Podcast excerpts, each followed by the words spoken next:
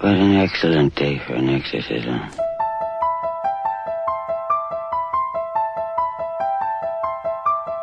Que dia excelente para o exorcismo aqui no podcast Filmes Clássicos.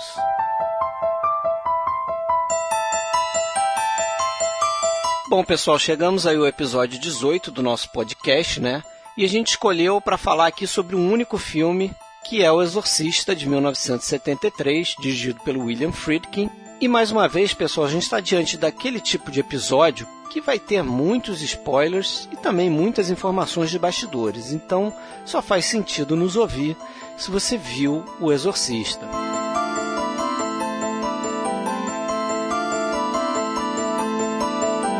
É importante também registrar, galera, que esse é um episódio que tem muitas informações bacanas lá na nossa página, lá em filmesclássicos.com.br.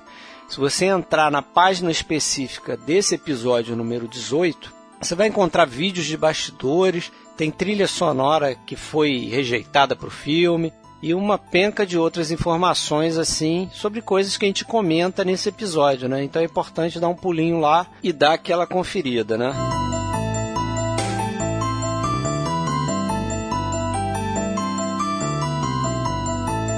você precisar entrar em contato conosco, a gente está lá nesse site que eu falei, filmesclassicos.com.br. Mas você pode ainda curtir nossa página no Facebook, é facebook.com.br podcast Filmes Clássicos. E também pode seguir a gente no Twitter, arroba podcast FC.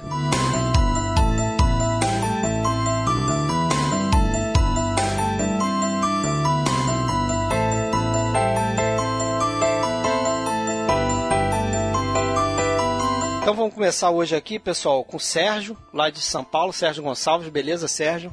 Tudo bem? Marcelo Renault aqui no Rio. Opa, tudo bom? And I'm the devil. Now kindly undo these straps. Shut up! Posso continuar? Ah. Sou Fred Almeida, também aqui do Rio. E vamos começar falando sobre esse filme, né? O Exorcista, The Exorcist, é, de 1973, né? É um filme que imagina aqui que nós três adoramos. Eu gosto do filme. É, bastante. Difícil encontrar alguém que não goste, né? Quem não gosta Acho que ele é geralmente é, porque chocante. tem medo. É. Eu, eu, as pessoas que eu já encontrei que que não gostam, minha mãe, por exemplo, não pode nem ver esse filme perto. pessoa nem termina o filme, né? É, Ela para termina, mas meio. é porque tem medo. Eu, durante muito tempo, eu não vi assistir esse filme. Eu assisti esse filme pela primeira vez, acho que eu já tinha uns 14 anos. Antes disso, eu não via nem chamado na televisão. Mas, Mas vamos lá. por que, que vocês acham que acontece isso? Eu, Assim. eu acho o seguinte, eu acho esse filme, se fosse refilmado hoje, eu tenho certeza que ia ser o seguinte, ia ser entupido de efeitos especiais, CGI, ninguém ia caprichar nisso, né? Câmera levantando, parede rachando. Ah, assim. o- eles iam chamar E- o, o, o Andy Serkis pra fazer a Reagan. É. ia ser isso, exatamente. Depois iam Em colocar um, dia- um diabo na cama, ia ser O isso. que eu acho que pega nesse filme não é isso, não. É, é porque ele é muito blasfemo, cara. Eu acho que ele ataca a religião, ataca as pessoas, assim, de forma muito estúpida, né? Ela tem coisas muito contra a religião que eu acho que hoje em dia nunca se faria um filme desse de jeito nenhum. Não, não se O pessoal faria. ia se borrar todo de fazer cena com ela, né? Fazendo aquilo com crucifixo, é, xingando Deus, xinga Jesus, é, assim, coisa que hoje em dia ninguém toparia fazer um filme desse, né? Nem sair do papel. Eu acho que é por aí também. Eu acho que a figura do demônio É. é uma coisa muito mais aceita do que qualquer outro monstro, vamos botar entre aspas. Né? A gente culturalmente, mesmo que você não, não seja religioso, eu não sou uma pessoa religiosa, já fui, ia à missa e tudo, mas hoje não sou. Mas tem aquela cultura do diabo, né? Do mal ser É, ali o esse- demônio esse, e tal. Esse é o Então- ponto de partida, né? Ponto- Porque- E também acho que o filme é muito realista, cara. Assim, é, é- é aquela coisa de colocar é, é, o demônio dentro de uma casa de uma família que você Normal. normal, E uma você e uma imagina menina, como até normal. O Friedkin falou isso, que é uma menina pura, doce. Então, assim, o mal pode entrar em qualquer lugar mesmo. Se pega essa menina aí, ninguém tá salvo, né? É, acho que, acho que é exatamente isso. O Exorcista, eu considero o Exorcista o filme de terror mais aterrorizante já feito até hoje. né? E ele parte justamente disso. Isso que o Fred falou é absolutamente verdade. Todos os filmes de terror, se você for pegar, o monstro, por mais aterrorizante que chega, que seja, você sabe que aquilo não existe. Ah, isso é só, isso é só um filme. Quando chega na, na questão do mal, o diabo, é, fala, poxa, Tem muita gente acredita nisso, que existe e tal, e aí tem toda a mística envolvida na realização do filme, to todas essas coisas. Então, assim, não dá para chegar e falar, ah, isso aqui é filme simplesmente ficção. Até porque o filme é a adaptação né, de um livro que foi baseado, segundo dizem, num caso real. Ele já parte disso. Então, quando as é. pessoas já foram assistir, já era um filme baseado em fatos reais. Pô, que fatos reais? O que, que era isso? A gente pode chegar e falar, não, provavelmente era um menino que tinha uma doença psiquiátrica, um esquizofrênico, vai saber o que, que era. Mas, para todos era um os filme que antes disso, a gente já pode começar até a falar dele, do, o projeto é do William Peter Blatty, né? É, ele, inclusive ele é o produtor do filme Ele é o também, produtor né? do filme e o e filme é baseado claro. num roteiro dele em cima de um livro dele que fez muito sucesso, né? O Exatamente. livro dele fez muito sucesso antes do filme. Então as pessoas foram ao cinema muito também porque queriam ver o livro, né? É. E até legal que é William Peter Blatty's The Exorcist, né? Então até o Friedkin mesmo reconheceu que, que é o projeto dele. E eu não sei se vocês leram o livro. Não, mas é muito parecido. Você leu? Li. Já é, tem um tempo. Eu imagino que seja porque o, o Friedkin chega a falar que o primeiro roteiro que ele leu do, do William Peter Blatty, ele não gostou e falou isso pro, pro Peter Blatty. Falou, pô, a base tem que ser o seu livro, cara. O seu Você livro que é muito, bom. Né? Gente... Coisa rara, né? O diretor falando pro cara ser fiel ao livro é, dele. É, pro autor do, do livro, né? É. E antes o Peter Blair, ele era roteirista de comédia, né? Ele, é, ele escreveu... Blake Edwards, né? É, ele fez um tiro no escuro, né? Ele é. escreveu o roteiro. Que é uma um continuação do, do Cor-de-Rosa. É, e ele era muito reconhecido por fazer comédia. e é, aí ele... Coisa curiosa. No momento da vida dele, ele pô, tô sem emprego, vamos ver se eu consigo escrever uma coisa diferente, né? Ele se colocou esse desafio e aí ele lembrou dessa história que você falou, é. né? Que ele tinha ouvido lá essa história de 1949, a suposta possessão de um garoto, de um menino, é, não é a mulher, não é uma menina, um menino. E parece que muita, muito do que dizem que aconteceu nesse episódio tá no livro. Tá no livro e no filme. E no filme. É, o, né? o, filme é muito fiel ao livro, é quase igual mesmo. As diferenças são mínimas, assim. Realmente é, é bem. Claro que eu vi o filme antes de ler. É muito parecido, assim. Não tem. Nem é muito complementar, não, né? De ter mais informações e tal. É bem aquilo ali mesmo. É um dos mais fiéis que eu já vi a um livro, é esse filme aí. E é, os dois são muito bons, claro, né? E o engraçado é que parece uma coisa. A gente já comentou isso em vários episódios aqui, né? esse filme foi rejeitado por vários estúdios. Né? Parece uma coisa Não, natural. Porque... Não, natural. Isso aí dá para entender, né? É, é. O filme é arriscadíssimo. É, arriscadíssimo. Entendo. Arriscadíssimo, né? Tá mexendo ali com coisas que. Agora eu não sei a interpretação de vocês, mas assim, o, o filme é, foi muito atacado. Você falou esse lance da religião. O filme foi muito atacado é, por religiosos, até o Billy Graham, que é um cara, um religioso fervoroso lá nos Estados Unidos e tal, famoso o cara disse que o filme tinha algo de mal, era o demônio ali na, na celuloide. Pô, mas vocês não acham?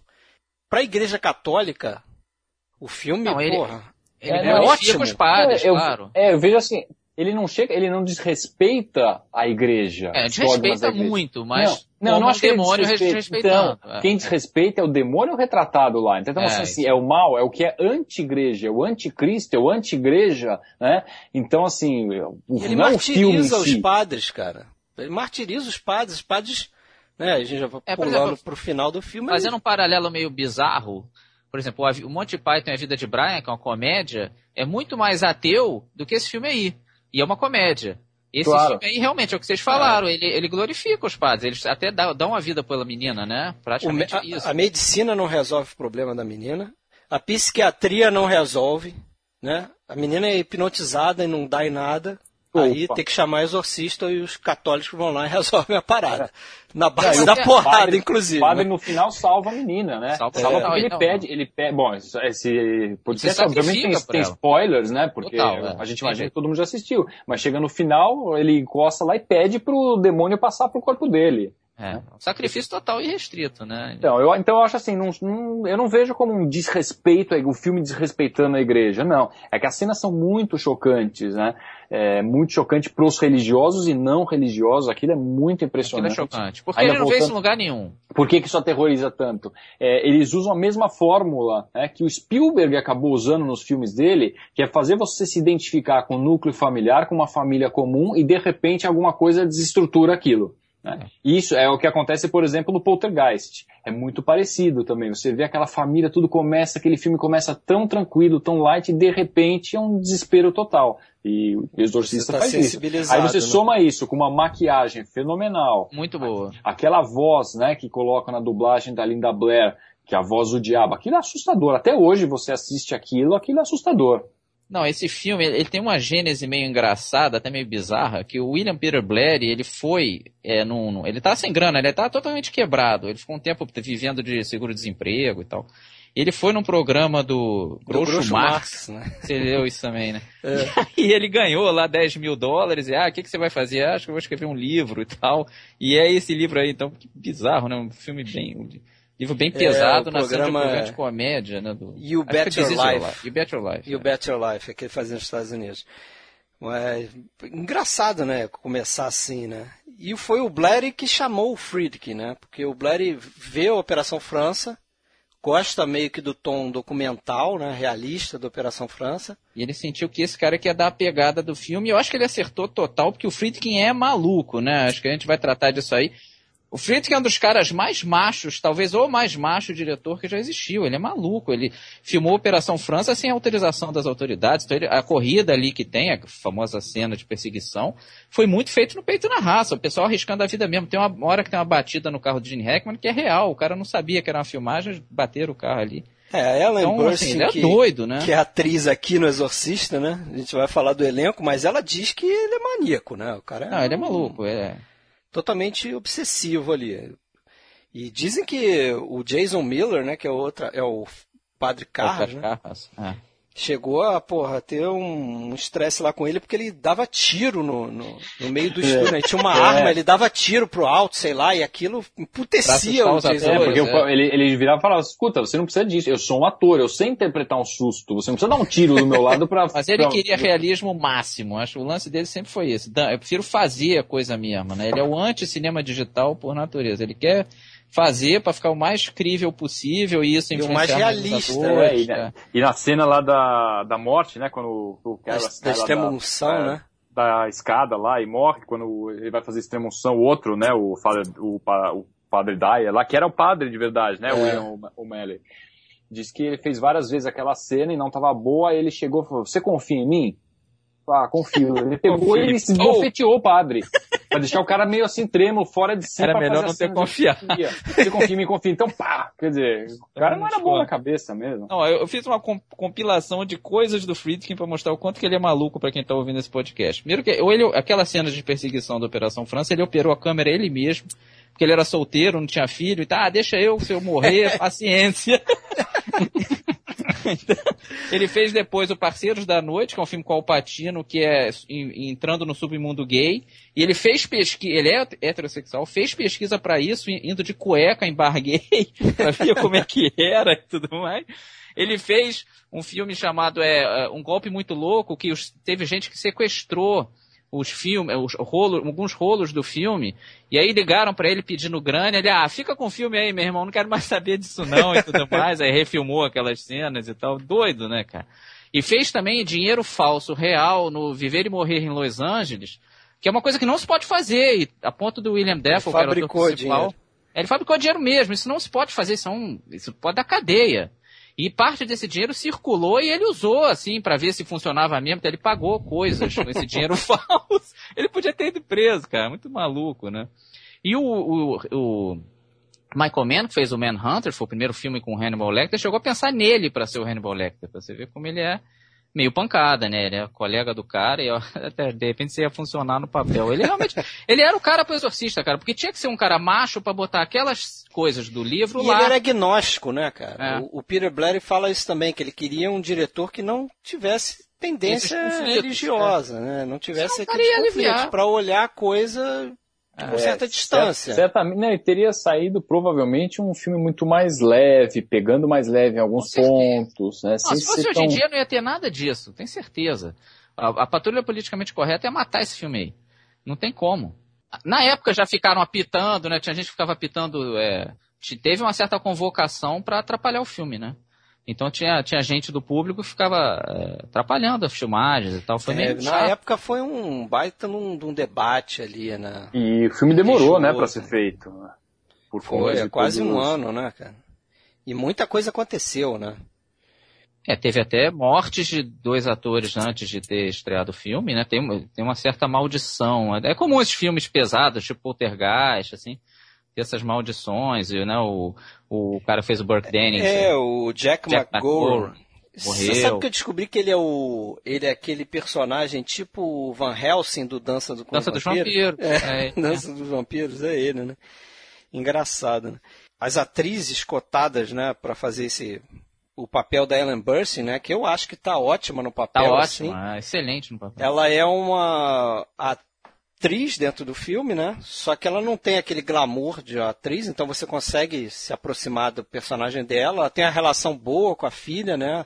O que te deixa mais sensibilizado quando a coisa acontece mesmo. Mas parece que a Jane Fonda, Anne Bancroft e a Audrey Hepburn é, foram queria Audrey Hepburn. Fazer, né? Ele queria Audrey Hepburn. Hepburn queria fazer, filmar, acho que na Itália. E não, é, não fazer o filme em Roma e ele não quis. É. Né? A Jane Fonda foi a que chutou o balde, falou que não fazia o filme com ele. E né, foi a primeira a dizer não. E a Anne Bancroft, ela estava começando uma gravidez, então ela ficou de fora. E a Ellen Burstyn meio que forçou. Né? A Barra disse que o papel era para ela, se via no papel. Não, pra mim ela é a melhor atuação do filme aí, tranquilo, cara. o estúdio não queria ela, mas o, o William Friedkin bancou e acabou dando certo. E a Linda acho... Blair também funciona muito bem, e né? parece que eles chegaram a cogitar Marlon Brando também, né? É, é para fazer aí, o aí acertadamente também o Friedkin falou não, porque se a gente fizer isso vai ser um filme do Marlon Brando. É, e tá corretíssimo, mas foi um acerto total, total. né?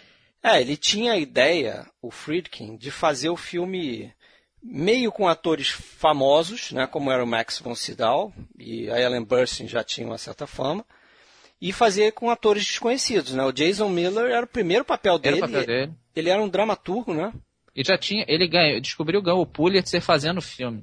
Então ele é. já tinha uma certa é, projeção como dramaturgo, mas queria virar ator mesmo. E também no papel, né? Ah, Muito tá legal. E, e diz o Friedkin que quando ele fez o teste com o Jason Miller, porque parece que o Friedkin tinha, ele, ele, ele não chega a revelar isso, mas depois no IMDB eu fui ver que parece que era o Jack Nicholson é que estava prestes a fazer o papel do Padre Carras. Só que o Jason Miller ficou forçando a barra também, forçando, pô, eu conheço esse personagem, eu já fui, já, já eu tenho os mesmos conflitos que ele, eu já, já fui para a escola de padre, já fui dois anos no internato, não sei o quê eu, me dá uma chance de fazer um teste, me dá a chance de fazer um teste. Aí quando o Friedkin fez o teste, ele falou, pô, é esse cara. E cá entre nós, Jack Vou Nicholson no papel de padre. Não, Também acho não que ia, funcionar, é. acho que não ia, ia virar um né? filme do Jack Nicholson, né? É. Apesar de que ele não era tão famoso, mas era. Não era. Mas o, o, Max von Sydow, apesar de ser o Max von Sydow, pô, baita de um ator, é. não é um cara que suga o filme para ele, né? Ele e ele não era tão famoso também. nos Estados Unidos também, né? Não era. Ele era mais famoso nos filmes do Bergman, né? E ele aparece pouco também, né? E tá muito bem envelhecido, né? Tem gente que não se toca disso, mas ele era bem mais novo, ele não é aquele velho. É, ele tinha 40, acho 44 é, anos, alguma coisa é. assim, né? E tá ele parece ele mesmo mais velho, né? A é. maquiagem desse filme é muito boa. Esse filme é todo muito bom. A parte técnica dele é todo perfeito, porra. A parte técnica funciona muito bem, os efeitos são legais até hoje. Não tem nenhum que eu diga, ah, esse aqui ficou mal feito, nada. É, esse aqui envelheceu. Tem algumas coisas assim, né? Quando, sei lá, pelo menos no DVD, quando você vê ela levitando, você consegue ver os cabos. Eles dá pra ver os cabos, né? É, dá pra ver, dá, dá pra, ver. ver. E eles não tiraram na versão estendida, né? Eu vi a versão original, você consegue ver os cabos. E na estendida você também consegue é, ver os ele, cabos. Eles tiraram, na versão estendida, eles tiraram da cena lá da, da aranha, dessa escada, porque aranha, a cena não foi colocada original, porque os né? cabos ficavam porque visíveis, assim, jeito, né? aí eles tiraram. Mas dessa da, da levitação dá pra ver, é, é muito bem feito, né? É um cabo muito, assim, discreto, mas você vê o cabo, o cabo levantando, né?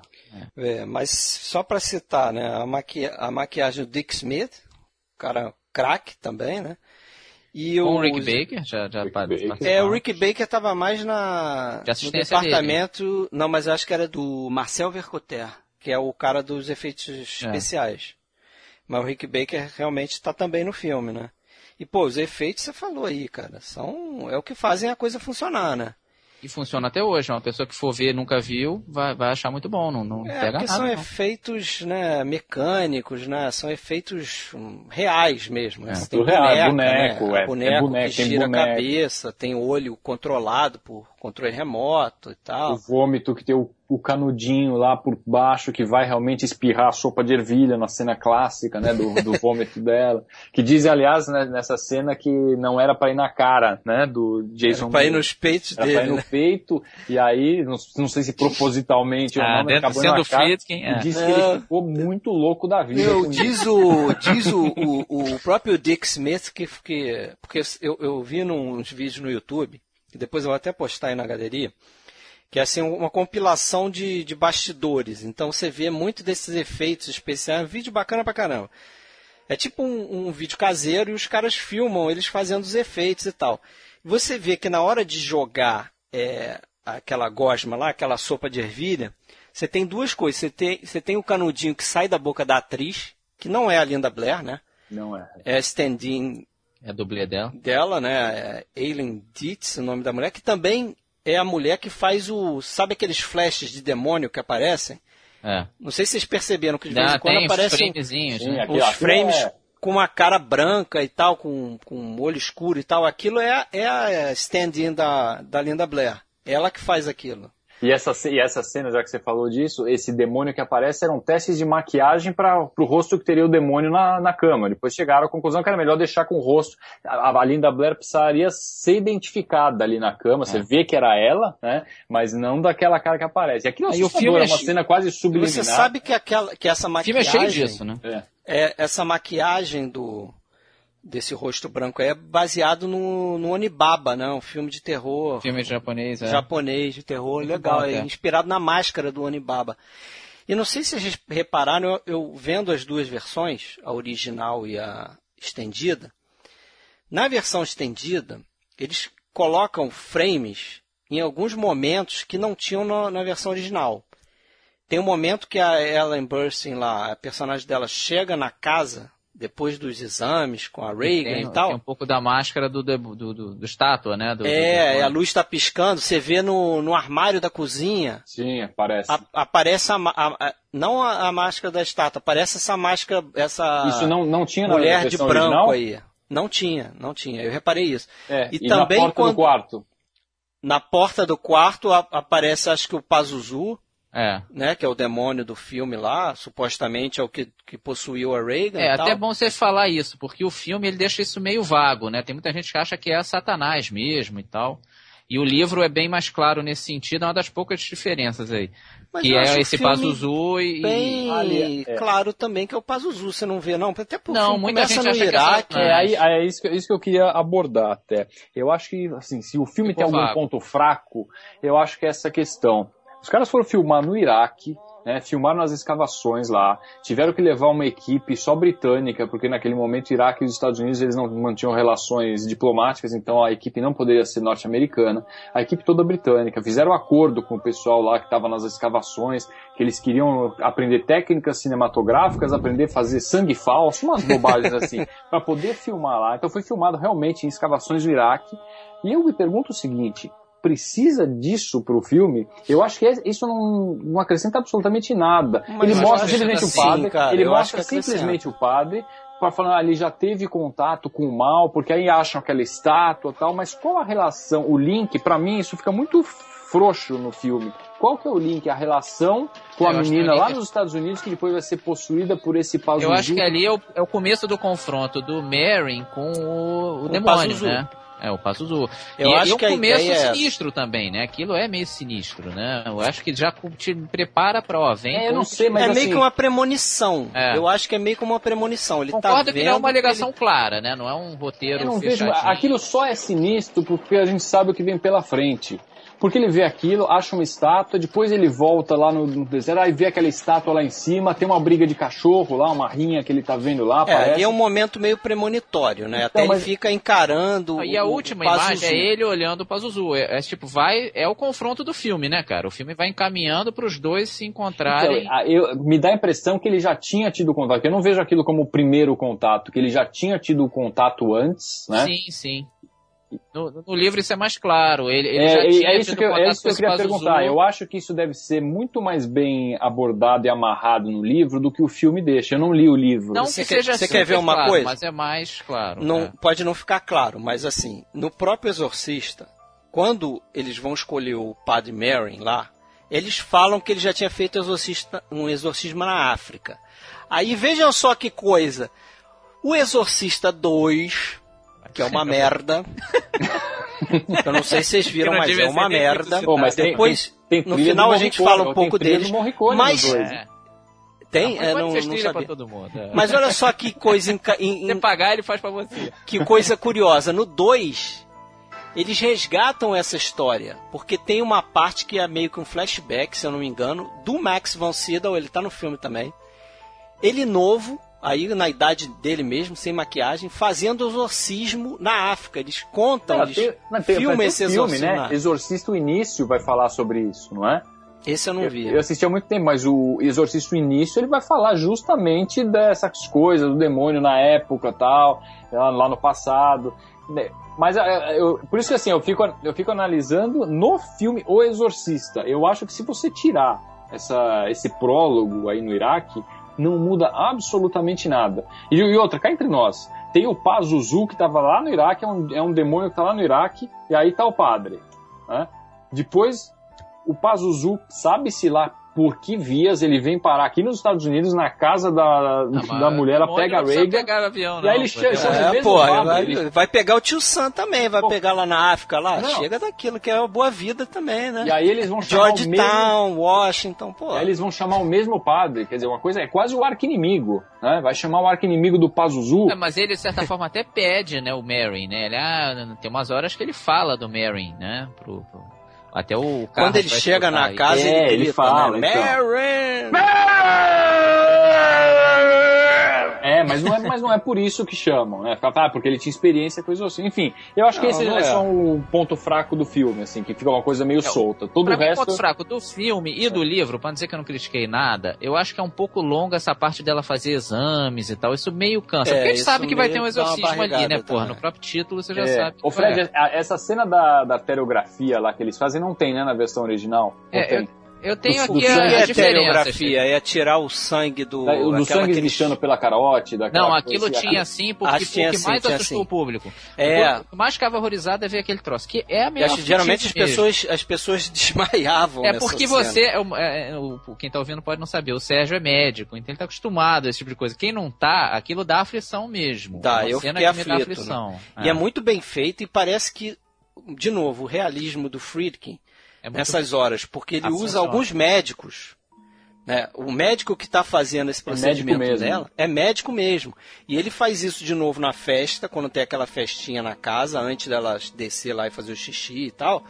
Ele chamou pessoas da sociedade ali, da cidade e tal, para participar, para ficar um negócio é, crível, né? É. Esse negócio do médico, é, tem uma história bizarra nesse filme aí. Mais uma, né?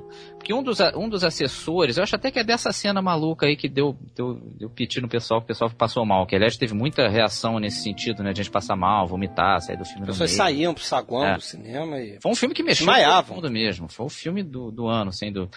E um desses caras, um auxiliar do, do, do médico, é o tal do Paul Bateson. Fez uma pontinha ali e tal. E depois ele te, o Friedkin fez esse Parceiros da Noite, que é um filme sobre o submundo gay, que tem um cara que mata os gays, né? Tipo um serial killer de gay. E que o, o- e isso foi inspirado numa história real. E esse Paul Bateson depois falou, já preso pro Friedkin, que foi ele que matou eh, os gays e que gerou a tal história do Parceiros da Noite, que é um Caramba. filme do Friedkin. Então, que maluquice, né? E? O cara Trabalhou no Exorcista. Trabalhou no Exorcista, numa pontinha, e depois ele te- foi assassino de, de um monte de gente. Ele foi preso por outro crime, que eu não sei qual é. E depois reconheceu já preso, não, foi eu que matei esses gays do filme aí que você vai fazer. Nossa. Que doideira. Sabe que outra coisa menos bizarra é que tem a mãe da Linda Blair faz um cameo no filme, né? É. Ela, Ela é, é uma um- a enfermeira, enfermeira, né? né? Ela aparece É. e fala alguma coisa, chama lá uma coisa. E o William Peter Blatty também faz um cameo no início do filme. Ele, ele tá no, no- quando estão fazendo as filmagens, né? É, ele é um produtor, tá tentando falar com o diretor, né? É. E aí não consegue, o diretor tá ligado em outra coisa e tal, é bem rápido. Mas ele participa aí também, Não, é e interessante. outro realismo, o padre Dyer era um padre real mesmo, não um Era um padre real e o outro é padre também. É, por isso que eu falei, quando o Friedkin ele tá esbofeteando o padre, ele tá, não o padre do personagem, ele tá esbofeteando um padre de verdade. De "Você verdade. confia em mim?" ele bateu no padre mesmo, não no personagem, no padre ele E bateu. tem o outro padre lá, que é aquele que tá batendo papo num bar com o, o padre Carlos, lá, o Jason Miller, né? Quando ele fala que ele tá perdendo a fé e tal, aquele é padre também, né? É o Tom Birmingham. E o cara foi consultor também, né? É, as, cena- as cenas do quarto da Reagan foram num, é, quase que um frigorífico aquilo ali, então aquele frio é real e tal. Ela até sofreu muito, que ela ficava de camisola, né? É, eles queriam capturar o, aquele bafo gelado, né? Que fica legal, é. Fica Tem muito filme que falha atores, nisso, né? né? Que às vezes a pessoa tá no inverno e não tem bafo nenhum, né? Esse filme você não. sa- é. você sabe que isso é um detalhe do, do exorcismo real, né? Entre aspas, que eu vou colocar, que eu não sei se aconteceu. Mas esse caso de 49 do garoto. As pessoas relatavam que é, onde ele chegava, onde se tentava fazer um exorcismo, onde ele ficava lá meio louco, é, a coisa ficava fria, É, o isso, ambiente isso tem ficava... relatos, né, nessas coisas de, de possessão, de assombração. No, no próprio filme do Poltergeist, eles falam sobre isso, sobre maçanetas frias, essa, como sendo um dos sinais, né, de, de presenças, de espíritos, tal, coisa assim. E a Então, coisa ficou bem fria mesmo, né? não, as cenas no quarto são magníficas. São né? ótimas, né? E aí tem que magníficas. destacar o trabalho do diretor de fotografia, né? O Owen Reisman, né? o Owen Reisman, porque até aquele negócio de pegar o bafo, é, aquilo tem que ser iluminado por trás, né? É, é difícil pegar. Tipo você filmar a chuva, né? Você, quando chuva aparece num filme é porque eles estão botando um refletor por trás ali, porque você tem que filmar a água por trás, senão você não consegue imprimir, né? A mesma Então- coisa Então estão né? misturando o leite com a água quando Ah, é, pra ficar na mais chuva. né? branco, né? É, mas os, e, e é muito bem feito, assim, a, é um crescendo, né? A forma como ela começa, simplesmente uma alteração. Isso é fantástico no filme, né? A alteração comport- comportamental dela, que vai desde uma menina um pouco rebelde para fazer uns exames e tal, até aquilo que a gente vê É, no vai final. crescendo mesmo. É. E o filme vai te dando um- uns detalhes assim, né? O padre tá lá naquela parte do Iraque que você não gostou. Aí tem o negócio do relógio que para, né? Tem a medalhinha que ele acha.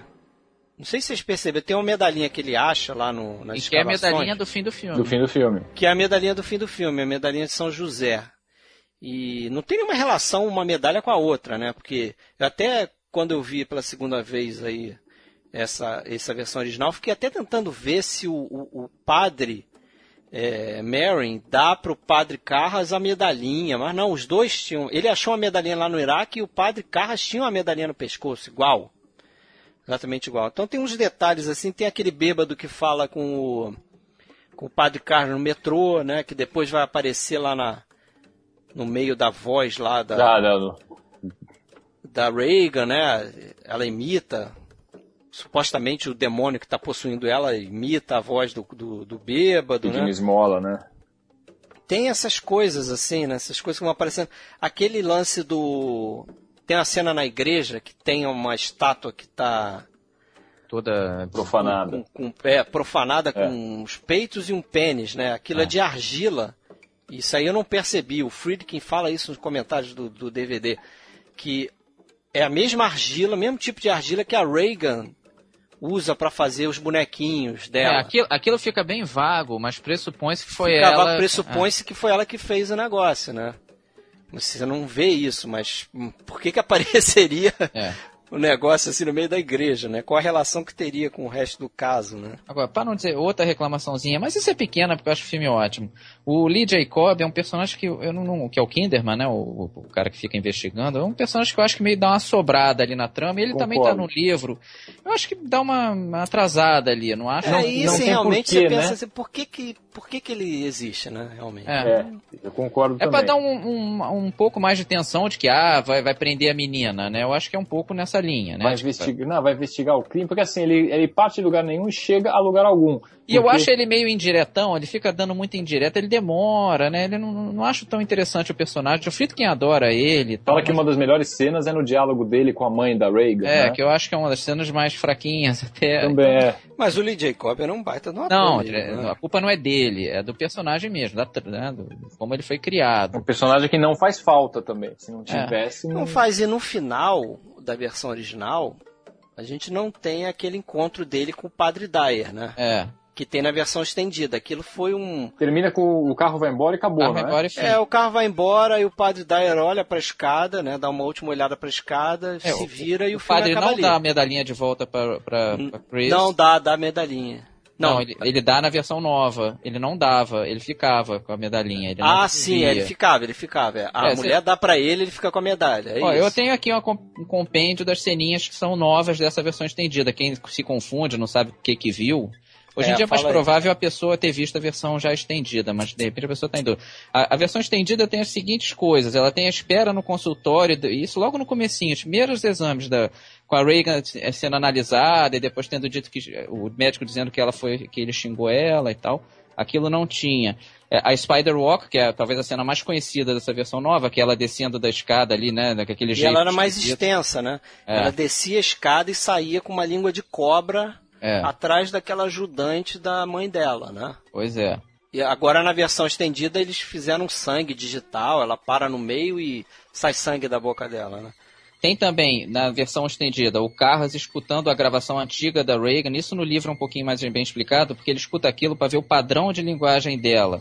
Né? Se, se tem a ver, não, não é tanto se a voz está diferente ou não, é como é que a pessoa fala. Então ele está escutando a fita por causa disso. Tem também nessa versão estendida a conversa breve do Mary com a Chris, com o Mary rezando antes de, antes de entrar pela primeira vez no quarto, que não tinha, mas isso é curtinho. E depois ela também dizendo que o nome do meio da, da menina é Teresa, isso não tinha no filme original. Tem também do Mary explicando o porquê de ser essa garotinha escolhida. Tem uma hora que o cara, que o Carlos pergunta para ele. Eles estão na escada, né? Estão na escada sentados, ele fala isso. Na versão original eles estão só descansando e Para encarar a próxima. É, o Mary levanta e vai pro banheiro lá tomar aquela pílula lá. E as outras duas a gente já falou, o Padre Dyer devolvendo a medalhinha para Chris e também toda a cena do final do Kinderman conversando com o Padre Dyer, que eu acho até que precisava não ter aquilo, não acho nada demais. É, isso foi é objeto isso. de discussão entre o Peter Blair, que, que gostava desse final, né, com o, o, os dois, né? O Lee Jacob lá falando com o Padre Dyer e tal, e o Friedkin que não gostava, achava que a coisa porque esse final realmente fica uma sensação de que né? Ah, tudo voltou normal, Tudo né? voltou normal, as coisas estão melhores, né? Dá uma esperança. E o outro, Era final, um do original, um, um, pouco mais duro. Termina praticamente na escada, né? Você olhando a escada, que aquelas escadas tinham o nome de Hitchcock Steps, né? Não sei porquê, eu fui pesquisar, não consegui descobrir porquê. Também não, não sei se é porque o Hitchcock usava muito escada, né? Como a gente já falou até em outros episódios aí. É, lembra um pouco a Tortura do Silêncio, tem uma outra escada tipo aquela, não sei se, se é daí não. Mas é, é eu, eles gostam desse personagem do Kinderman, que não, não gosto muito. E ele fala uns filmes malucos, né? Morro dos Ventos Vivantes com Lucille Ball e... ele fala de sacanagem. É, é sacanagem. Pra testar aquilo, o... Né? É, pra ver é, se ele o cara... Fala pra testar o... Tem uma certa noção. Cara, porque os caras ficam falando pra ele, ah, já vi esse. É. Né? Tipo, eu não quero é, não quero ir, pô, não é saco, né? Mas é, é um dos poucos momentinhos é, de comédia no filme muito pesado, né? É. O... Tem umas coisas legais, assim, que eu. Curiosidade, né? Por exemplo, aquele personagem do diretor, Burke Dennings, que a gente falou, que até o ator que morreu logo depois, que os filmagens acabaram e tal. Ele foi inspirado em outro diretor, né? É o J. Lee Thompson, sabia? O cara que fez não. o Canhões de Navarone, Círculo do Medo, até concorreu ao Oscar, né, pelos Canhões de Navarone e tal. E parece que o Friedkin chamou ele para fazer o papel. É, o Friedkin adorava essas coisas. Só que o cara não quis, não, acho que, sei lá. É, ele não viu nem o filme terminado, o Jack McGowan. Ele morreu antes de ser. É, é, sair no cinema, né? E, aqui, a mãe morreu também... de, de uma epidemia de gripe que ele pegou, não sei É, onde, uma complicação de nenhuma, gripe, alguma coisa assim. Não foi nenhuma morte assim, muito bizarra, nem nada, né? Foi uma morte Também, de né? doença. É. né? E fica, no- falando do personagem dele, fica um negócio meio subentendido, não fica o meio suspeito que ele teria abusado da Reagan. Vocês sentem isso Eu, no não, filme? eu não? li isso, mas no Aquela filme eu não história- sinto isso de jeito nenhum. Não, eu eu, também eu, acho que eu não. senti, dessa vez que eu assisti de novo, Você sentiu isso eu, no eu filme? senti isso, entendeu? Depois eu li em algum lugar, nunca tinha lido sobre isso, mas eu falei, "Pá, eu pensei nisso também. Porque eles ficam aquele lá ficou sozinho com ela, quando tá investigando, fica so- ficou sozinho. Quer dizer, o que aconteceu? Ele tava, teoricamente, ele só tava na casa. Ele tava ali por algum motivo, ele foi até o quarto, que parece que não era pra ele Não, no quarto. mas e eu foi- acho que não, sabe por quê? Porque tem uma hora que a, que a mãe volta e fala com a assistente dela, pô, você deixou a Reagan sozinha, não sei o quê. Aí falou, não, o Burke tá lá com, tava lá com ela. O Burke tinha ficado com ela, eu ficado- saí e ele ficou com ela. que tinha ficado lá com ela, ele tinha ficado na casa. Não, tinha ficado na casa, mas aí pode ter sozinho, tava na acontecido? Quando, ele- não, então essa história, quando ele ficou sozinho, de repente ele tava lá no quarto dela e foi atirado pela janela. O que ele tava fazendo no quarto dela? Não sei. Ele tava cuidando dela porque a menina tava mal, É, né? pela- pelo jeito, pela cara dele, é- Sabe o que eu acho mais é, porquê dessa coisa aí? É, diz o, o Friedkin, que o Marcelo vai saber porque leu o livro. Parece que o personagem do mordomo, no livro, O Cal, né? O- o Cal, ele é muito mais suspeito, assim. É, ele é acusado Parece de ser que é in- nazista, né, pelo Burke. Uma coisa é, também, mas assim, filme tem também. uma indicação de que ele que colocou o crucifixo lá na, na cama É, dela. pressupõe-se que foi ele. pressupõe-se que ele é que está envolvido com algum ritual que de repente trouxe o demônio para pegar na garota, entendeu? E aí fica uma coisa. Na minha cabeça ficou o seguinte: de repente essa cena existe no livro, não sei se existe, do Burke caindo pela janela. Tem, tem. É quase igual. Eu acho que existe para tipo, sei lá, de repente justificar. é, tipo um- uma vingança do Carl com essa parada. Porque se ele tivesse envolvido com o demônio e o cacete, alguma coisa é, barra pesada nesse sentido, de repente ele poderia ter sido responsável pela morte do cara. Afinal, o outro ficou lá fazendo bullying nele, né? É. Acusando ele de nazista e tal. É, eu acho que ele é pra um deixar a cara- gente meio perdido. Então, ele é um que- cara com uma, uma personalidade um pouco complicada. Não, e aí o que acontece? Se eles deixam em cenas diferentes, eles deixam muito claro que o, que o demônio explorava a sexualidade da Reagan. Era toda hora aquela coisa, fuck me, a cena do crucifixo, pedindo pra mãe, mãe lamber ela, lick me, lick me, que ele fala. Então tem bota essa coisa cara da da- sexualidade, né? Então você quer dizer, pega um cara mais mais maluco, que entrava na dele, entendeu? Então talvez isso tenha acontecido. É, eu não- eu não tudo vejo isso, fica, fica solto, eu acho. Não, fica claro, solto, é, não, é. não. nada disso é, é analisado de cara, é, eu Aham. concordo. A minha visão é não, de que a Reagan teria matado ele, porque ela tinha um certo ciúme dele, que ela no começo do filme, que ela tá bem. Ela fala com a mãe, ah, você tá tendo alguma coisa com o Burke, não sei o quê, aí a mãe diz que não, nada a ver, não sei o quê, e eu acho que ela se vinga já, claro que possuída pelo... que o demônio pega todos os instintos dela, né? E mata o cara. Eu acho que é uma- um ciúme mínimo que a menina tinha que o demônio aproveita e mata o cara. A minha leitura da coisa é essa. Mas eu acho que ele nunca estupraria a menina com ela passando mal pra cacete, já toda ferrada. eu acho. É, Eu acho que isso é- até lembrando dessa cena, essa, essa Exorcista é clássico, né? Ele foi parodiado naquele filme, acho que foi Todo Mundo em Pânico 2. Vocês viram essa cena? Parodiou tudo, né? Então, essa Não. cena é particularmente divertida, porque eles pegam algumas coisas do, do Exorcista e fazem, né, aquele pastelão total. Então, na cena que, que o demônio fala pro, pro padre Carras, né, que a mãe dele estava lá, inclusive chega a falar com a voz dela, né, então tem, uma- tem uma cena lá que ele fala pro padre, que é, inclusive é o James Woods que faz o padre, fala, ah, sua, a- não, é- ele faz o outro, é o outro padre, né, o James Woods faz o, O que seria o Max von Sydow, né? o Max von Sydow. Aí fala assim, não, porque a sua mãe tá aqui comigo. Aí vira o padre e fala assim, ô mãe, sai daí, eu tô trabalhando. E sai uma velhinha debaixo do cobertor. Mas sai daí que eu tô trabalhando. E, sai. E na hora que o, e na hora que a, que a Reagan, no caso, faz aqueles movimentos com a língua, aí é pro James Woods, ele começa a responder com os movimentos pra língua e pula na cama em cima dela. eu acho que eu vi esse filme, você tá falando essas cenas, é. agora eu tô lembrando. É, é, uma cena, eu não assisti esse filme inteiro, acho, acho que eu vi essa cena específica, é. porque assim, pra quem conhece o Exorcista, é, é um sarro. É total, exatamente. Aí tem uma outra cena que eu não curto muito no, no quarto, que eu acho que não fica muito legal, que, sei lá, é aquela história do help me, parecido escrito na, na barriga Você não gosta daquilo, não? Eu gosto. Pra Pô, mim é o que convence o cara de vez, né? O que faz Mas aquilo cara... é, é a ideia do exorcismo que aconteceu também. É. Parece que aparecia tipo corte na barriga do garoto e os cortes falavam com os pais.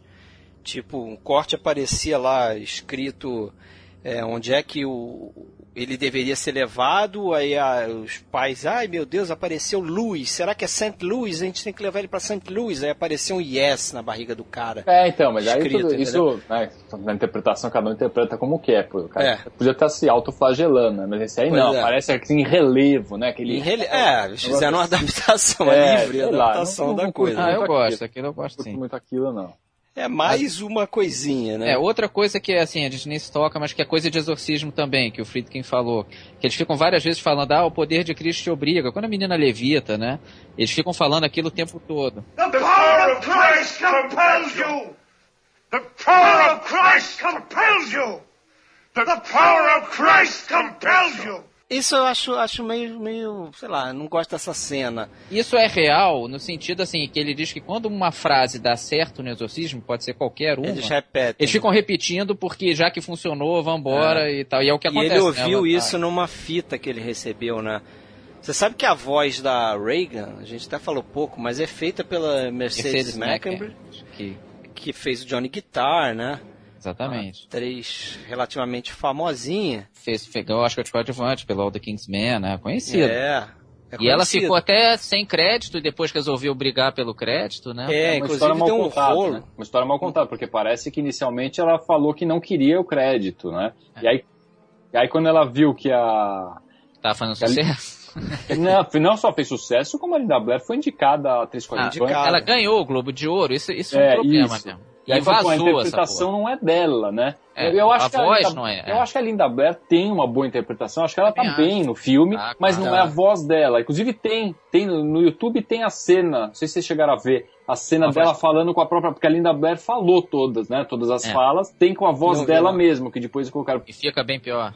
Fica, não, fica assim, ela tá bem, acho que assim, ela tá interpretando ela legal, entendeu? É lógico que não é, a voz não é assustadora como a voz da, é, da Mercedes a, a voz, ela, ela passou por um perrengue para fazer essa voz, né? Ela comia ovo cru, ela fumava charuto, eu acho, bebia uísque, tudo para deixar a voz dela mais esquisita, não, né? Aí... ficava atuando numa cadeira, eu acho até que o... É, presa. Amarrada, amarrada pra... Aí, que amarrava ela... Também, né? É. Já amarra ela para parecer mesmo que ela tá amarrada, para o som ser mais real, aquela história, né? E o filme não ganhou o Oscar de melhor som à toa também, porque no meio da voz dela tem uma série de outras coisas. Tem barulho de animais selvagens, né? É, tem grunhidos, é, exatamente. Tem grunhidos, tem barulho de exorcismo de verdade. Ele, ele recebeu fitas, né? Ele recebeu uma porrada de material, né? E no meio desse material tinha um supo, suposta gravação de um exorcismo lá, de um, de um, demônio falando alguma coisa, não sei o que, um espírito falando alguma coisa. Ele meteu também no meio lá, tem lá um misto, uma né? salada de, é. de coisas, né? Mas a voz é. É muito As importante. pessoas. Tem, tem pessoas que relatam que saíam do cinema, primeira vez assim, depois que eu vi ela falando com aquela voz misturada. Não, aquilo, aquilo é impressionante. Misturava cara. a voz da menina é uma, com a voz. É uma das coisas mais aterrorizantes do filme. Porque na cena que ela tá se, de, ela tá se debatendo, pulando na cama, logo depois ela abre o olho, né, com aquela lente branca e solta aquele grito gutural, assim, que você percebe que já não é mais a voz dela. Aquilo lá é de arrepiar. Keep away! The is mine! Ah, e ela virando a cabeça ao contrário também, uma cena que marcou. É, teve umas imagens que marcaram esse filme aí. Tem uma que ela tá com, levantando os braços, assim, com a luz por trás, e tem até uma estátua do, do, do, do Pazuzu. Aquilo é uma cena também muito clássica. Outra que é muito clássica, que você até ligou quando a gente fez o do Hitchcock, o primeiro programa, ao, ao The Lodger, que é quando o The Lodger chega, né? Ah, é muito parecida, né? É muito parecida a chegada do Max von Sydow, É, né? muito e antes também, né? Não só o plano que ele chega e abre a porta e ele tá numa, numa silhueta, mas tem o plano dele chegando de táxi, né? É. Isso o Friedkin que trouxe ao filme, né? O cara botou um lado visual muito legal. É, e é inspirado num, num, num quadro do, do Magritte, né? Até fui buscar a imagem e vou postar na galeria. Mas aquilo é muito bem feito. E é, uma, e é um plano ali que foge meio que do realismo do filme, né? Se for pensar assim, o filme não tem muito, até o Owen Reisman ele fala isso.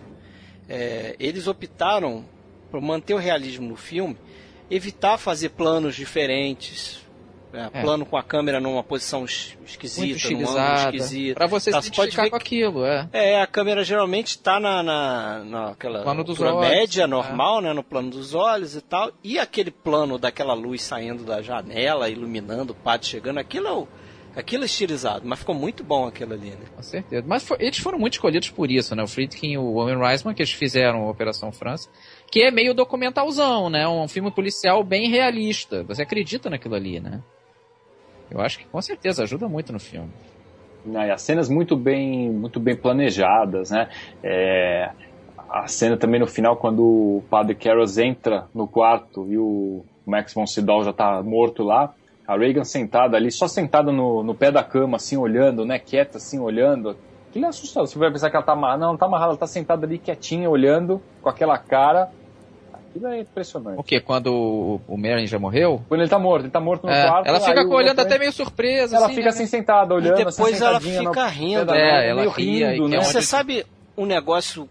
É tão detalhista o, o, o filme, o Friedkin também, que você vê num plano, tem um plano que a, que a mãe dela tá no quarto e tem uma foto da Reagan do lado, assim, na cabeceira da cama. A foto da Reagan é aquela expressão dela, assim, com a mão na boca, como, como ela fica rindo quando o, Car, o Carras descobre lá que o padre morreu. O Mary morreu. Ela fica dando aquela risadinha. É, dessa É a mesma tá expressão. sentada, né? É. Tem uma foto dela assim, é um negócio meio subliminar, tá ali ah, meio desfocado no fundo e tal. Mas se você reparar, tem, tem uma foto exatamente igual, assim. É, tá, é cheio de detalhezinhos, né? E não sei pra vocês, qual foi a impressão que ficou? Que ela matou o padre ou o padre que já tinha problema cardíaco? Não, ele já tinha simplesmente problema não cardíaco. aguentou Até, o é, tranco e morreu. É, o que, que vocês entenderam? Porque o, o livro explica isso um pouco melhor. Ele tem problema cardíaco e ele Problema meio cardíaco. sabe que vai morrer. Ele meio sabe que ele não vai sair dessa. É, ele tem problema Eu acho que cardíaco, foi um ele- problema cardíaco que ele teve ali. E no- claro, agravado pelo. Não aguentou. Ah. Agora a bosta do Exorcista 2 Que é um dos piores filmes que eu já vi. É horrível. Os caras vão explicar isso. Vão, eles mostram, eles refazem aquela cena. Eu acho que até com a Eileen Dietz, que era a dublê da Linda Blair, porque dá pra ver que não é a Linda Blair criança ali, maquiada.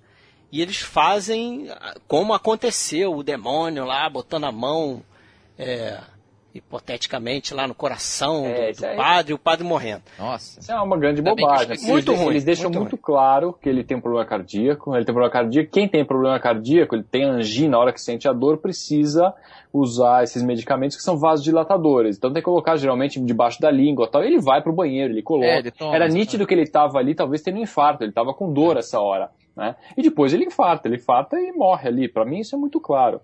Mas é aquela coisa, eu acho que o Exorcista 2 está para o Exorcista, assim como King Kong Lives está para King Kong. Não, é.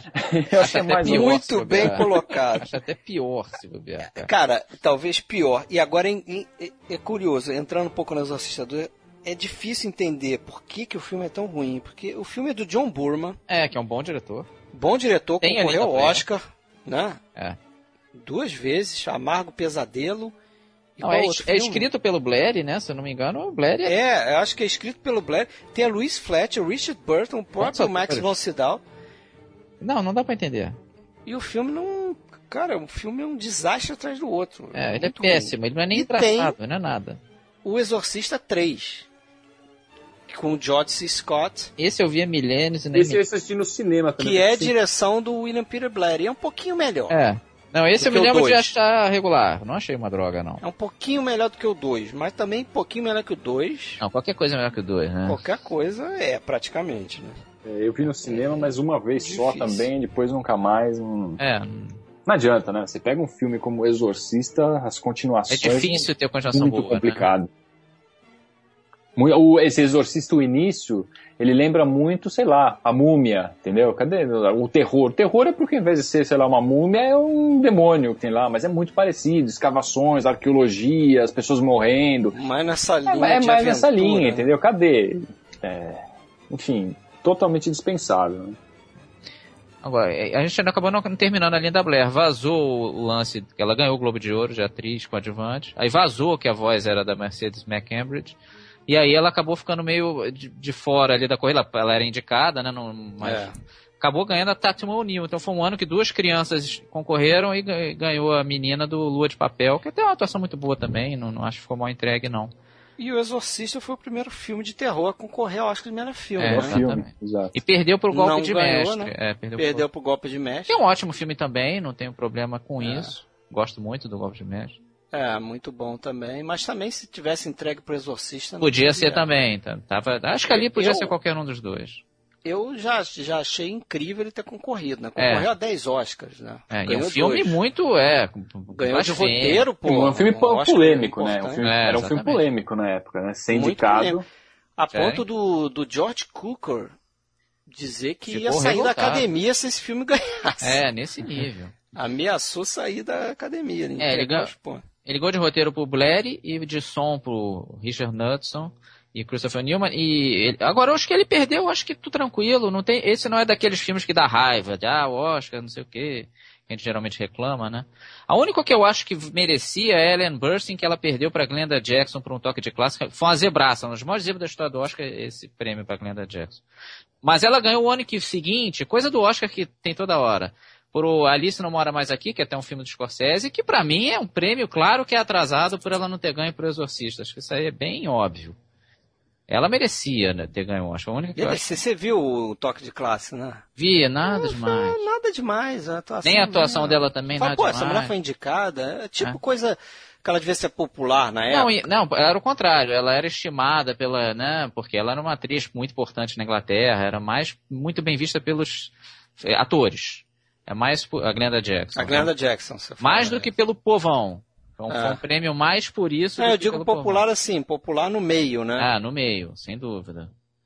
E realmente foi, foi o único inexplicável, mas o resto não, acho que né, não, não tem nada de ah, ficar chorando. A fotografia, por Ah, exemplo. talvez efeitos, Owen não né? acha efeitos fotografia. especiais. Eu não sei pra Ah. quem perdeu, mas É, não, não, acho que nem concorreu. Talvez isso, devia ter concorrido. Mas, por exemplo, maquiagem não existia, então não, Não existia Mas existia. prêmio. é, efeitos especiais já tinha? O Tinha, tinha um prêmio especiais? antigo, efeitos especiais, tinha. Mas nem concorreu. Agora, por exemplo, fotografia, ótima fotografia, concordo, mas ele perdeu pro Svenik Vist de gritos e sussurros, não dá pra é, reclamar. aí não dá, não dá. Então tem, por exemplo, ator coadjuvante, o John Houseman por The Paper Chase, ótima atuação dele, pô, o John Houseman é um cara muito Esse eu não vi. icônico, não tem o que reclamar, né? Então, assim, não tem muito choro, não. Acho que em relação a isso não, não vejo muito problema, não.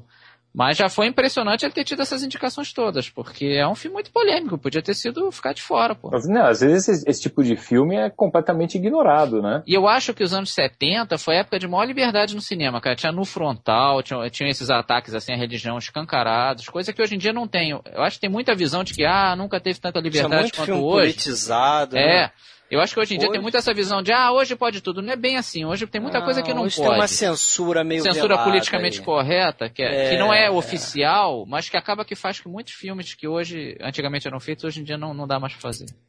Não tem a menor chance de hoje ter um, ter um filme com a menina enfiando o crucifixo na vagina não, e, e falando a Não fuck tem. Jesus. Não tem, a menor chance. Não, não vai ser feito. Ninguém vai Não nem tem. tentar. Então era uma época bem mais libertária. Falando em uma coisa que não acontece mais, só que mudando um pouco de assunto, que eu acho que não vai mais acontecer, é essa coisa do depois do filme, né? A gente fa- falou do filme, mas falar do sucesso que esse filme fez de fazer fila literalmente rodar o quarteirão. É, né? difícil. Os caras ficavam quatro horas na fila esperando para ver o sessão, filme. cara. Hoje, se você ficar duas horas, com duas horas você volta pra casa, baixa o filme em 30 minutos. É, hoje em e dia dá, é dá tempo de ver o Ah, filme. hoje em dia você compra o ingresso pela internet. Ninguém mais fica na fila, né? Pra ficar É, isso- isso o. É. Cara, os caras vendiam passe para as próximas sessões. Não, era loucura. Esgotou dessa, vendo aqui um passezinho para você pegar de, de sete horas. É, mas depois, isso é o que a gente até falou no primeiro podcast nosso, que foi sobre cinefilia, né? Como cada um virou cinéfilo e tal.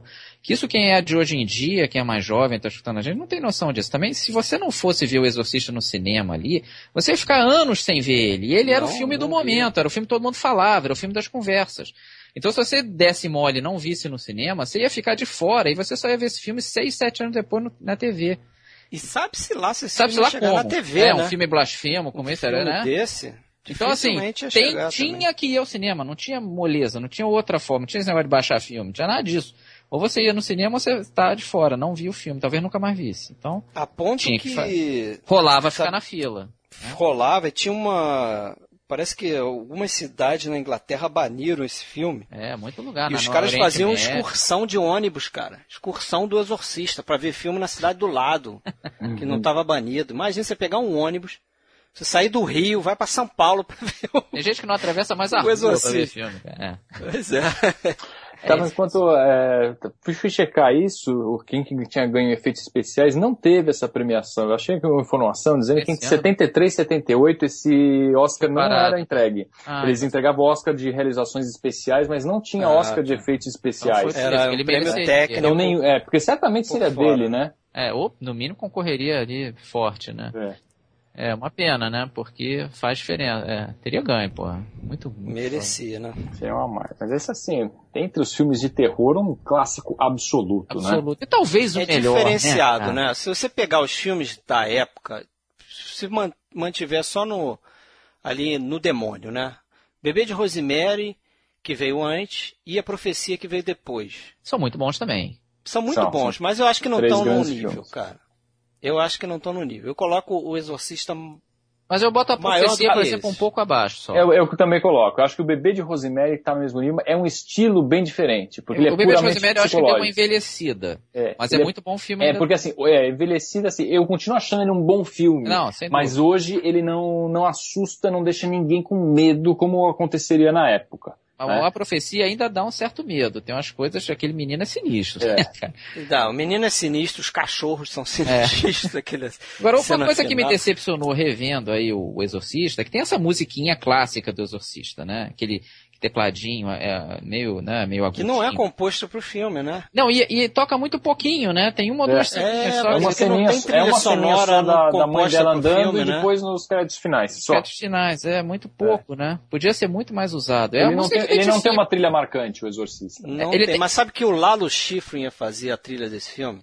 É, ele tentou o Bernard Herrmann também, né? É, É. isso, mas né? parece que com o Lalo Schifrin, o William Friedkin chegou a. Os caras foram tocar música pra ele, juntaram orquestra, foram tocar, fazer uma gravação pra ele. E o cara interrompeu no meio, pegou os discos, O cara é quebrou é. aquela porcaria e jogou pela janela, assim, pro estacionamento na frente do Lalo Chifre. É aí que, que, que merece estar esse, essa porcaria que tu fez Porque ele- aí. é, o E- problema eu- não foi nem a qualidade, né? e eu Ele fez muita orquestra, né? Não queria E eu, isso. e eu digo o seguinte, todo mundo achando que o Pazuzu tava na Reagan. Não, é, o Tava é o pai da criança, com certeza. e outra coisa meio engraçada é que ele queria o Bernard Herrmann, e aí é comum, né? Você faz o filme e aí chama o compositor, né? E aí o Herrmann viu o Brutão lá, e aí o, o, o Friedkin falou pra ele, olha, eu quero que você faça uma trilha melhor do que você fez pro Cidadão Kane, que o Cidadão Kane é um filme que motivou o Friedkin a ser cineasta e tal. Aí o Herman falou, pô, mas então você tem que fazer um filme melhor do que o Cidadão Kane, não quero não. É ele que pulou fora, deixou o cara lá falando sozinho. Não, com certeza, vocês falaram, é, é, sem o Friedkin esse filme não seria tão forte de jeito nenhum. O cara, tinha que ter um cara meio maluco ali, cara. Senão não dava, não. Um cara, cer- um Spielberg certinho, acho que não. E é, olha que eu acho o Spielberg um ótimo diretor, mas não sei se ia ser tão impactante, né? O Friedkin era muito doido, pô. Ele não, tem que arriscar, ele arriscou, hein? Ele arriscava a vida, As cenas, né? as cenas eram. É, hoje é o que vocês falaram mesmo. Hoje os caras vão chegar e falar, isso aqui não vai. Nós não vamos distribuir um filme com uma cena dessa, esquece, entendeu? Não tem chance nenhuma. Você nem propõe, você sabe É. que não vai passar. É. Mas aí peguei. E assim, e o, e o contraste é perfeito, né? Porque a, aí falando da, um pouco da Linda Blair sem a maquiagem, ela é uma menina toda doce, meiga, né, no É, início do filme. Isso, isso assim, bonitinha, eles bonitinha. mostram direitinho isso pra gente, o contraste que acontece é, é fundamental. Né? É, e não só isso, tem o contraste do, do, do quarto dela, que vai ficando cada vez mais tenebroso, como a gente falou aí, e o resto da casa, que tá, tem festa, tem mas não sei o quê. E aí, voltando, fazendo aquele exercício, imagino que foi pra quem não, não tinha visto cenas, não sabia do que direito, o que, que ia acontecer no filme, vendo o filme no cinema pela primeira vez, né? Vendo essa transformação dela, essas cenas que a gente conhece tão bem ainda são assustadoras hoje. A gente realmente tem cenas, né, documentários que mostram as pessoas desmaiando no saguão do cinema, saindo no meio, falando, não, não vou ver isso, né? Tem, Aí. tem um lanterninha que dá uma entrevista que diz que ficava com aquele smelling salts, que ele chama em inglês. É Qual pra- o nome disso? Não É sei. pra despertar a pessoa, né? Reanimar a É. pessoa, né? Você bota lá embaixo do, do nariz e a pessoa Não, foi bizarro. ali. E aí aquele negócio que, aquilo que a gente falou do psicose vale para exorcista também, né? Como deve ter sido legal ver na época sem saber do troço. Porque quando eu fui ver exorcista a primeira vez, eu era um garoto também, devia, devia ter essa idade aí do Sérgio, uns 14. Eu já tinha noção da coisa, claro que mesmo assim eu fiquei né, surpreso e tal. Mas se você viu o exorcista virgenzão disso, Deve só ver um filme a mais, deve ter Não, sido muito e mais tanto forte. era assim, um desconhecimento que pa- parece que o estúdio chegou a, a questionar a colocação do título O Exorcista, porque as pessoas não sabiam o que era um exorcista. Não era um termo. O, o, o filme Famoso- serviu para difundir esse termo. Todo É, mundo sabe o que é exorcismo, fazer exorcismo, exorcismo. Mas na época, o que é exorcismo? Nem- Não era um negócio tão difundido, assim, entre a população Exatamente. geral, né? E aí o exorcismo em si, quem faz acaba que é o Padre Carlos, né? É, ele é que Na base da bifa, né? Ele Na base desempata da a bifa. porra. Ah, É, então tá. e aí no final, né, dessa cena final, que a gente acabou num, co- comentou um pouco, tá? Que a gente vê, ele se sacrifica, ele pede pro demônio passar, e a maquiagem deixa bem claro que isso acontece, né? O É. demônio entra nele, mas sai em seguida, né? É, tem uma hora sai que em ele seguida, vence sai e ele se atira. sai, ele se né? atira, ele se suicida, o demônio que matou. O que, que vocês, como vocês entendem esse final? Pra mim ele se matou. Come into me! God damn you! Take me! Porque eu acho assim, ele controlou o demônio por segundos, assim, tipo, foi o último desespero ali. A minha leitura é essa. É, ele, ele chega a ter o impulso de, de, de querer matar a garota. né? É, claro, tava dando porrada e passa pra mim, né? Não, não, não. Mas depois que passa, você ainda tem um plano que são só as mãos dele meio que quase chegando nela, assim.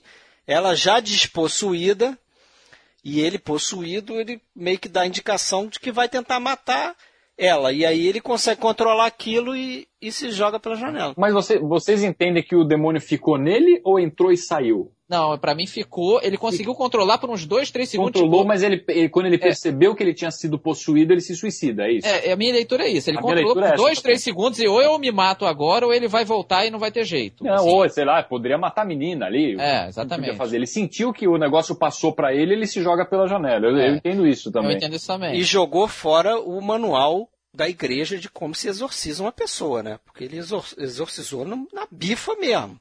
Sai dela, vem pra mim, pá, pá, pá, pá, pá e pronto. É, nem É. digo que foi na porrada, mas foi ele pedindo pro cara entrar. Ele ia permitindo, né? Ele Mas permite. foi melhor porrada, ela dá uns Não, tabefes dá umas nela porradas ali, mas é.